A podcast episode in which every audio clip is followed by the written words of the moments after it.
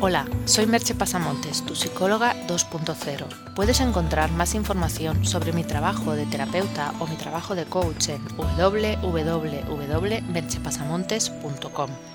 En el blog también encontrarás enlaces a temas de los que hablo en los podcasts. El podcast de hoy lleva por título ¿Respetas tus ritmos vitales? En nuestra sociedad no es raro encontrar a personas que se sienten estresadas o cansadas o con una sensación de no tener ganas de nada.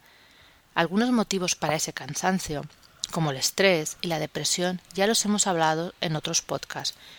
Y hoy me gustaría hacer un especial énfasis en lo que concierne a nuestros ritmos circadianos. Los ritmos circadianos, o también llamados ritmos biológicos, son oscilaciones de las variables biológicas en intervalos regulares de tiempo. La oscilación de tiempo suele estar entre 20 y 28 horas, y en ese intervalo se regulan los patrones de sueño y alimentación y la liberación de hormonas. Las hormonas realizan diferentes funciones en el organismo, además de la regulación del sueño y la alimentación. En este post me interesa centrarme en los ritmos que controlan los patrones de sueño. En un redes reciente entrevistaron a Till Ronenberg, experto en cronobiología, quien explicó los últimos avances en esta ciencia. Se ha podido comprobar que existen dos patrones básicos, los matutinos y los vespertinos. Los matutinos tendirían a irse a dormir pronto y levantarse pronto. El horario oscilaría entre las ocho de la tarde en los casos más extremos a las once de la noche como máximo. Los vespertinos harían justamente lo opuesto se irían a dormir tarde, que en casos extremos sería hacia las cuatro de la madrugada y se levantarían tarde. El hecho de ser matutino o vespertino sería una mezcla de genética y medio ambiente. El componente genético no lo podemos modificar, pero el medio ambiental sí hasta cierto punto. Del ambiente nos influyen las horas de luz y nuestros hábitos. Hemos de pensar que el reloj circadiano se sincroniza con la luz y la oscuridad. Pero en la sociedad moderna solo tenemos oscuridad cuando dormimos, por lo que nuestros relojes internos están algo desincronizados. Ese es uno de los motivos por los que la luz intensa de las pantallas del ordenador o tablets pueden provocar insomnio si se utilizan antes de ir a dormir o incluso en la cama. Es mejor leer un libro sin retroiluminación y tratar de no estar bajo fuentes de luz intensa a partir de las últimas horas de la tarde si queremos tener un sueño mm, bueno y reparador. El otro factor que influye en nuestros ritmos biológicos son nuestros hábitos.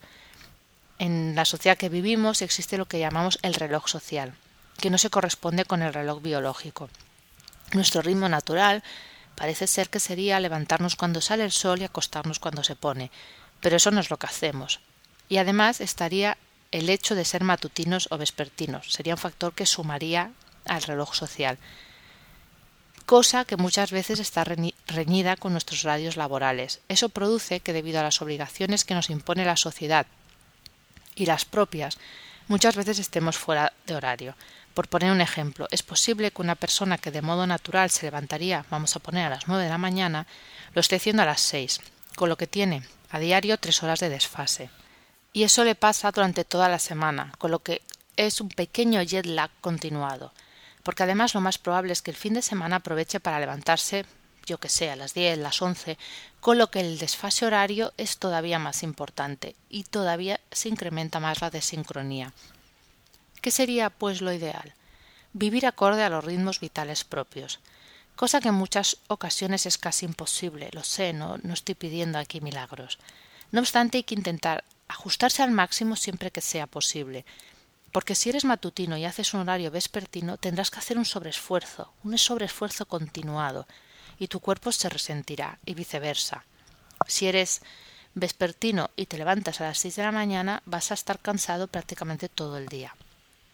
Y en los casos que no se pueda, porque por obligaciones laborales, por tener niños, etcétera, puede ser que no puedas ajustar el horario a lo que sería tu preferencia, hay que tratar de minimizar los efectos. En fin de semana es tentador cambiar el horario, pero cuanto menos lo desajustes mejor. Lo mismo entre semana. Permítete tener las horas de sueño necesarias, aunque eso suponga renunciar a ver la televisión u otras distracciones. Piensa que no puedes vivir en contra de ti mismo. Muchas veces lo he dicho, que no podemos vivir en contra de nosotros mismos, refiriéndome sobre todo a la parte psíquica, al hecho de no ser fiel a ti mismo. Pero la parte física también está ahí, ya que no podemos ir en contra de nuestro cuerpo, porque el cuerpo no es solo lo que usamos para mover la cabeza de un lado a otro. El cuerpo es nuestra principal morada, y me atrevería a decir que nuestro templo, y como tal debemos cuidarlo y respetarlo. Y en ese cuidado, en esa relación de amor con el cuerpo, tal vez descubramos que no estábamos tan lejos como nos creíamos de sentirnos bien y satisfechos. Y puede ser que averigüemos que en realidad ya nos queremos. Te dejo con una sola pregunta. ¿Te respetas? Puedes encontrar más información de lo hablado en este podcast en www.merchepasamontes.com. Hasta aquí el podcast de hoy. Nos escuchamos en el próximo podcast. Bye bye.